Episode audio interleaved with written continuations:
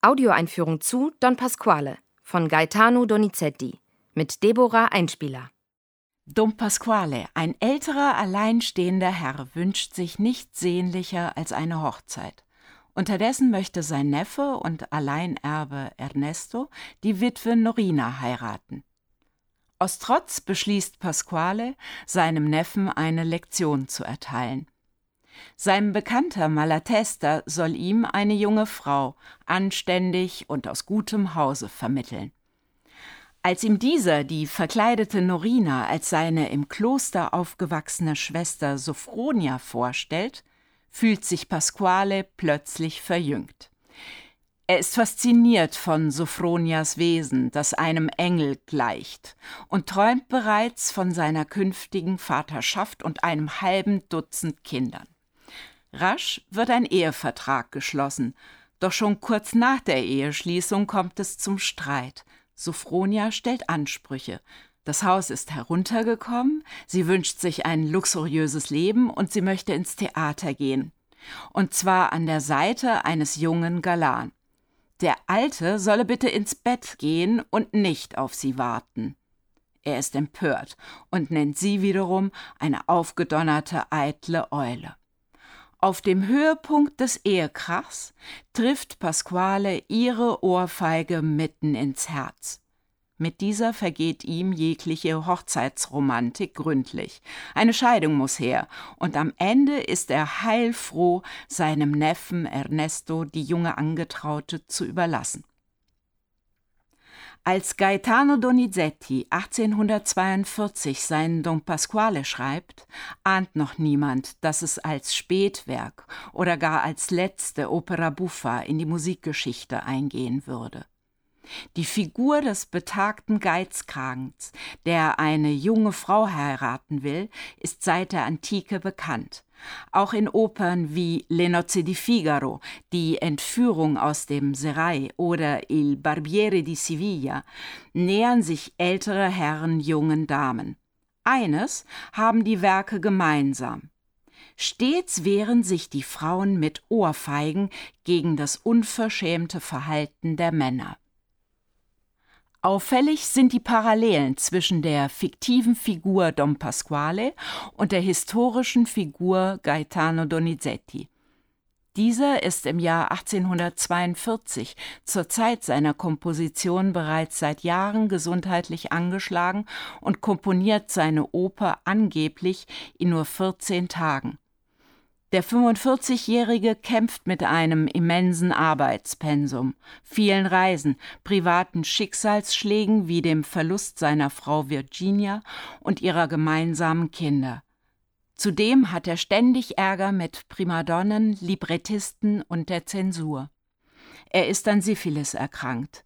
Mitunter halluziniert er und verbringt viel Zeit im Bett. Seinem Freund Guglielmo Coutreau schreibt er, ich bin bei einem Doktor in Behandlung, Rheuma im Kopf, das eine Art Hammer dauernd auf mein Hirn schlagen lässt und mich verwirrt. Von diesem Kopfschmerz, der einem Hammer gleicht, singt auch Pasquale im dritten Akt der Oper. Donizettis Bekannte berichten von Wesensveränderungen. Der Komponist ist reizbar und jähzornig, er leidet an Schwindel. Die Regisseurin Katerina Panti-Liberovici richtet ihren Fokus auf die Wünsche des betagten Herrn. Neben allen komischen Situationen ist ihr vor allem das Ausloten zwischen unvermeidlicher Wirklichkeit und Halluzination wichtig.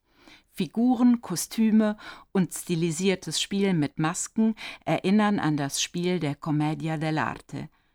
Pasquale ist eine typische Pantalone-Figur, alt, geizig und ein wenig zu gutgläubig. Malatesta, dessen Name ins Deutsche übersetzt übler Kopf heißt, wird zum Harlekin. Er agiert als Spielmacher und Regisseur.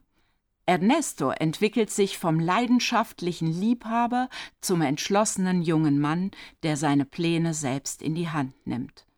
Norina ist die Meisterin der Masken und Verkleidung und erfindet sich immer wieder neu. Sie beherrscht die Rolle des unschuldigen Engels ebenso wie die der Furie. Sie weiß, wie sie den älteren Herrn schier um den Verstand bringt. Und so fragt er sie denn auch, Signorina, in tanta fretta. Wohin möchte das Fräulein in aller Eile? Ins Theater, antwortet sie. Pasquale, ihr Bräutigam, den sie plötzlich als alten Opa beleidigt, möge ins Bett gehen. Morgen früh sehe man sich wieder. Der Streit schaukelt sich hoch und Donizetti komponiert augenzwinkernd einen Walzer.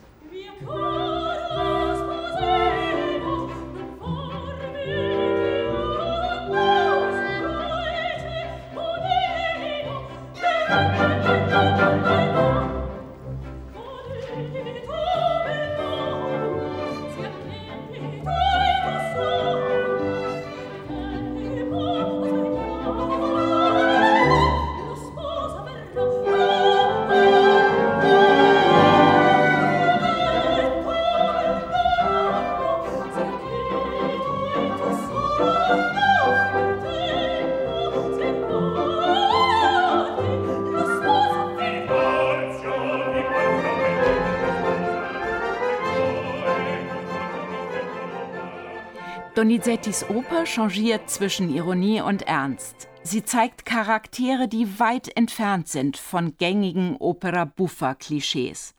Dom Pasquale zeigt sich in allen Emotionen und versucht immer sein Bestes. Das ist nicht immer komisch. Normal, dass einem da als Zuschauerin buchstäblich auch das Lachen im Halse stecken bleiben kann. Das wirklich Tragische? Am Schluss der Oper hat Pasquale nicht eine einzige Arie gesungen. Die Moral der Geschichte intoniert Norina. Dumm, wer sich im hohen Alter auf Freiersfüßen bewegt. Und doch wirkt dieses Lieto fine ein wenig schal und falsch, wie nie zuvor in einer Opera buffa. Die Konvention einer ganzen Gattung scheint hier an ihr Ende zu gelangen und endgültig zu erlöschen. Pasquale, den im hohen Alter von der Liebe träumenden Senior, haben wir zum Schluss aber trotzdem lieb gewonnen. Sie hörten einen Ausschnitt aus der Premiere von Don Pasquale vom September 2023 unter der musikalischen Leitung von Simone Di Felice.